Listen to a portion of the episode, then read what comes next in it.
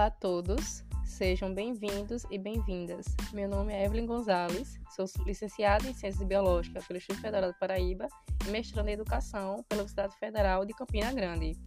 Convido vocês a participar do podcast Educação para Quem, que é um instrumento indispensável da disciplina de Educação Brasileira, ministrado pelas doutoras Melania Rodrigues e Simone Batista. Hoje, iremos começar mais uma discussão sobre temas relevantes sobre educação, gerando indagações, reflexões e a construção de um saber coletivo, principalmente externalizar os discursos para além da academia e fornecer debates para os outros públicos. Caso tenha algum comentário, crítica ou sugestões, entre em contato com minha rede social no Instagram. Diante disso, os textos que vão ser discutidos hoje serão sobre igreja, educação e escravidão no Brasil colonial, de Ana Casimiro, ensinar doutrinar e disciplinar os franciscanos no Brasil e a Índia Portuguesa, de Patrícia Faria, a serviço da igreja e da coroa, miscigenação, domesticação e colonização, os franciscanos e os gentios, 1585 a 1616, de Peter Maica e o legado dos jesuítas na educação brasileira, de Wilson Paiva. E qual seria a conexão entre esses textos? Todos eles estão conectados por serem abordados durante o Brasil colonial. E com isso vai ser comentado a construção da educação brasileira, com a doutrina, a disciplina, a domesticação.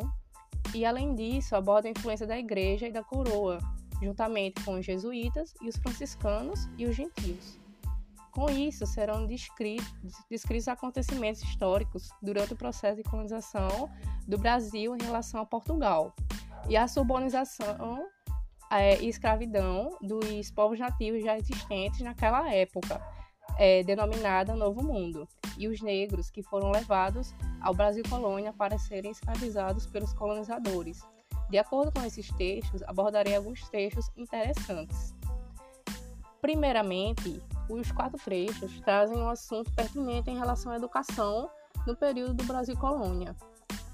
É, quais foram os segmentos que influenciaram a educação brasileira e suas tendências pedagógicas?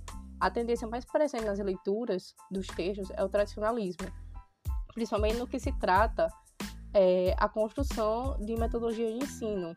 Também a educação não era para todos, Basicamente, quem tinha direito de estudar eram filhos de nobres, do clero e homens brancos livres. A maior parte da população eram indígenas, negros escravizados e mulheres, e nenhum deles tinha direito à educação. Os textos, eles debatem a influência da igreja nos séculos 16 e 17 durante o processo de implantação da educação no Brasil colonial. E as pessoas responsáveis por ministrar esse ensino foram principalmente os jesuítas e os franciscanos.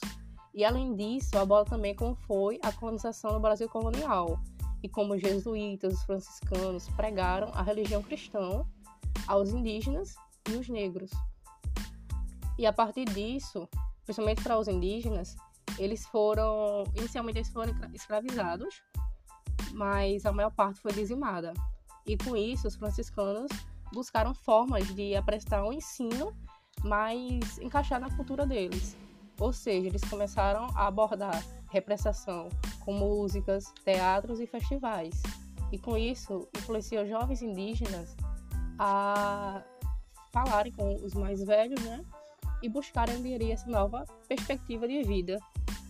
E o que mais chamou atenção em relação a esse texto foi que eles abordam um assunto e, tipo, durante a leitura, nós conseguimos identificar facilmente como é que foi a visão dos franciscanos e dos, jesu dos jesuítas e, e da coroa.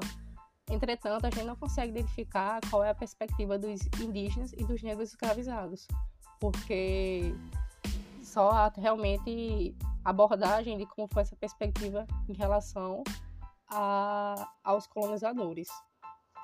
E apesar de que os textos eles comentam sobre como os indígenas foram escravizados, dizimados e domesticados, eles não conseguem identificar o olhar deles em torno dessa situação de violência sobre a anulação da sua cultura, dos costumes e da vivência deles no Brasil. e sua relação harmônica que eles tinham com o Brasil inicialmente.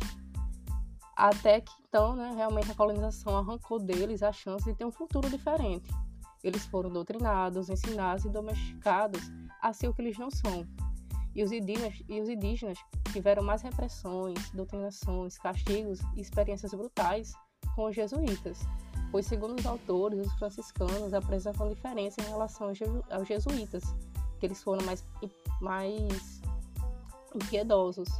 Eles buscaram incluir é, é, costumes da cultura dos indígenas, ou seja, eles utilizavam a música e o teatro para o ensino, né, como já foi comentado. Então, esses, os franciscanos eles foram bem mais sutis com os indígenas em relação aos jesuítas. Uma reflexão interessante sobre os textos é como seria a educação do Brasil sem a influência dos jesuítas e os franciscanos e, de acordo com isso, né, os colonizadores.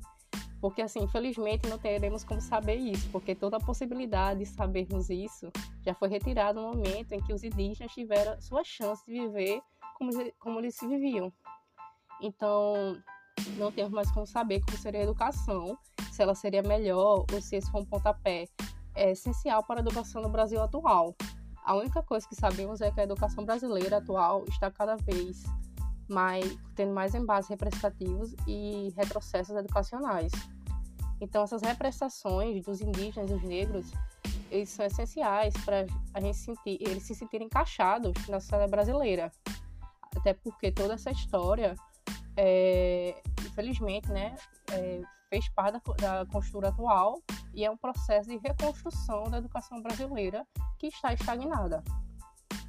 E algo bastante interessante também foi encontrar nesses textos a visão dos essencialistas, que eles acreditam que os seres humanos permanecem fixos, imutáveis, sem transformações, essencialmente contínuos, inclusive algo já comentado no texto passado sobre a identidade do Brasil 2, de José Carlos Reis, ou seja, a nossa construção da sociedade a partir dos jesuítas e franciscanos é decorrendo do processo de colonização e teve muita influência na construção da educação. Afinal, temos o ensino tradicional até hoje como, tendência pedagógica, que obviamente tem seus lados negativos, mas também ocorre de ter seus lados positivos.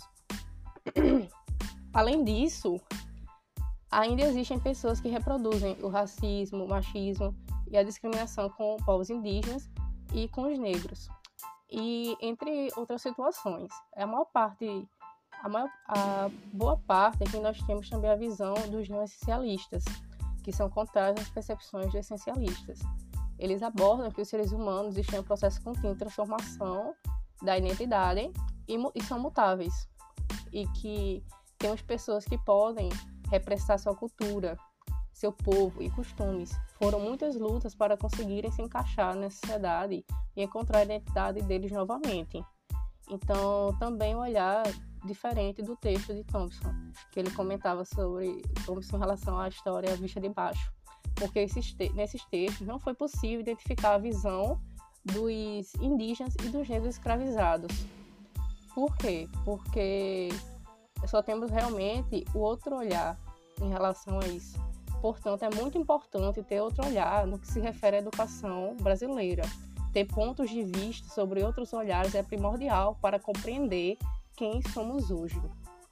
E por fim, as reflexões desses textos puderam me proporcionar os olhares para a educação brasileira e seus desdobramentos. Esses textos me fizeram compreender melhor a educação, a educação brasileira durante sua construção. Espero encontrar vocês novamente para mais um episódio e agradeço a participação de todos os ouvintes. E até a próxima!